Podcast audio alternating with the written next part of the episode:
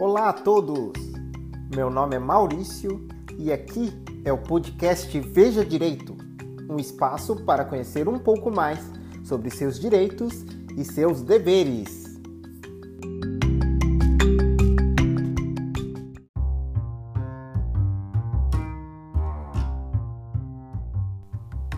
O episódio de hoje é: Afinal, como as eleições funcionam?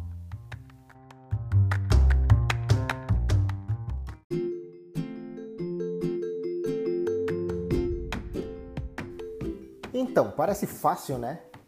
É só se candidatar, fazer campanha e ser o mais votado. Na verdade, não é tão simples assim. Para ser candidato, não basta ser ficha limpa e estar filiado a um partido. Você precisa ser aceito pelo partido como candidato. Isso ocorre nas convenções partidárias e o número de vagas é limitado. Equivale a 100% das vagas disponíveis mais um. Por exemplo, São Paulo possui 70 vagas para deputado federal, conforme previsto na Constituição. Logo, os partidos podem lançar 71 candidatos à vaga em São Paulo, 100% das vagas mais um.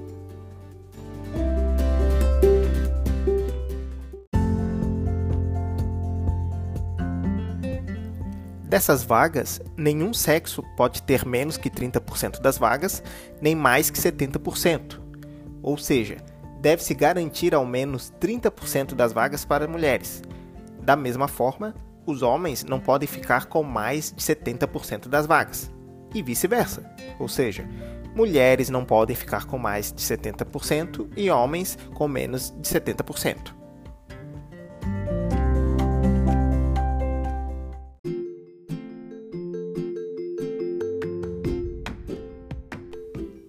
Vamos com um novo exemplo. Se você mora em São Paulo e quer se candidatar a deputado federal, precisa primeiro se filiar a algum partido político e garantir em convenção uma vaga de candidato entre 71 disponíveis, nos limites da respectiva cota. A escolha dos candidatos na convenção é regulamentada por cada partido conforme seu regimento interno, bem como a escolha do número a ser adotado pelo candidato na campanha.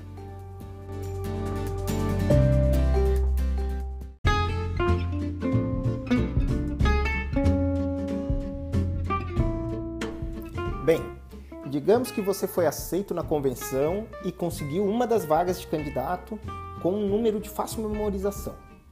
A partir de então começa a corrida eleitoral. A campanha se dá com financiamento público do fundo eleitoral, o qual é distribuído conforme definição do diretório do partido. O TSE determina ainda a distribuição proporcional do fundo aos candidatos negros e destinação de 30% às campanhas femininas. Também é possível utilizar recursos próprios ou oriundos de doações, mas há limite. O candidato só pode utilizar recursos próprios até o total de 10% do previsto para a vaga que concorre, ou seja, equivalente a 10% do destinado pelo fundão para a vaga. E o doador só pode doar até 10% de sua renda declarada à Receita Federal. Agora é só correr em busca de votos e estar entre os mais votados, certo? Não, não é bem assim.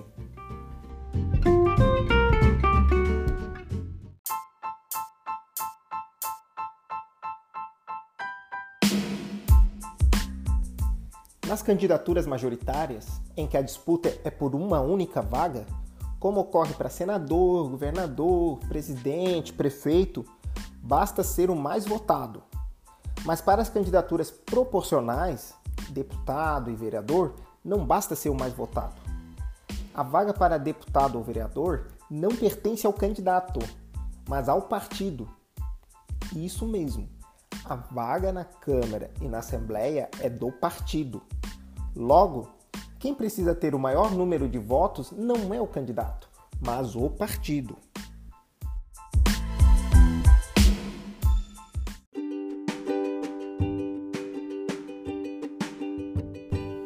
Vamos com mais um exemplo. O nosso amigo paulista que quer ser deputado federal vai precisar ver o quociente eleitoral para descobrir se conseguiu a vaga.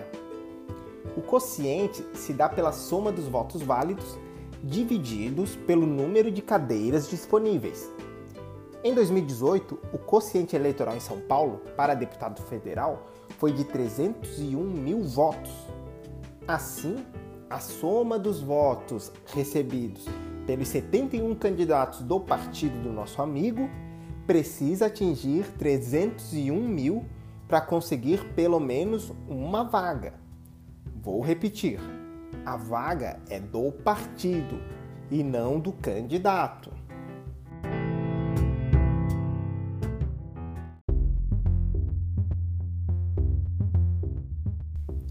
Logo, se dos 71 candidatos o nosso amigo sozinho fizer 200 mil votos e a soma dos outros 70 alcançar 301 mil votos, o partido do nosso amigo estará eleito e ele conseguirá a vaga.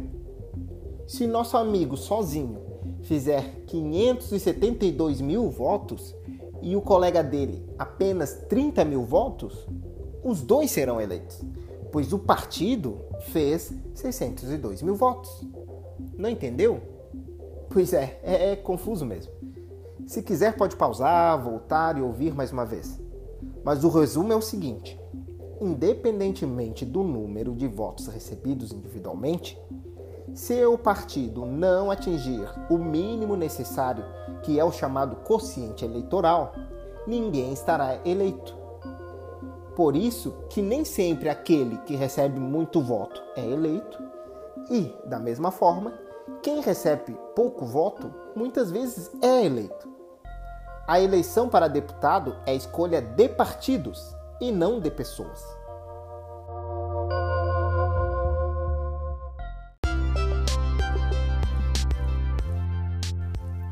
Se você ouviu até aqui, muito obrigado. Sugestões e críticas podem ser feitas no blog vejadireito.com.br e nas redes sociais do Veja Direito. Até o próximo episódio!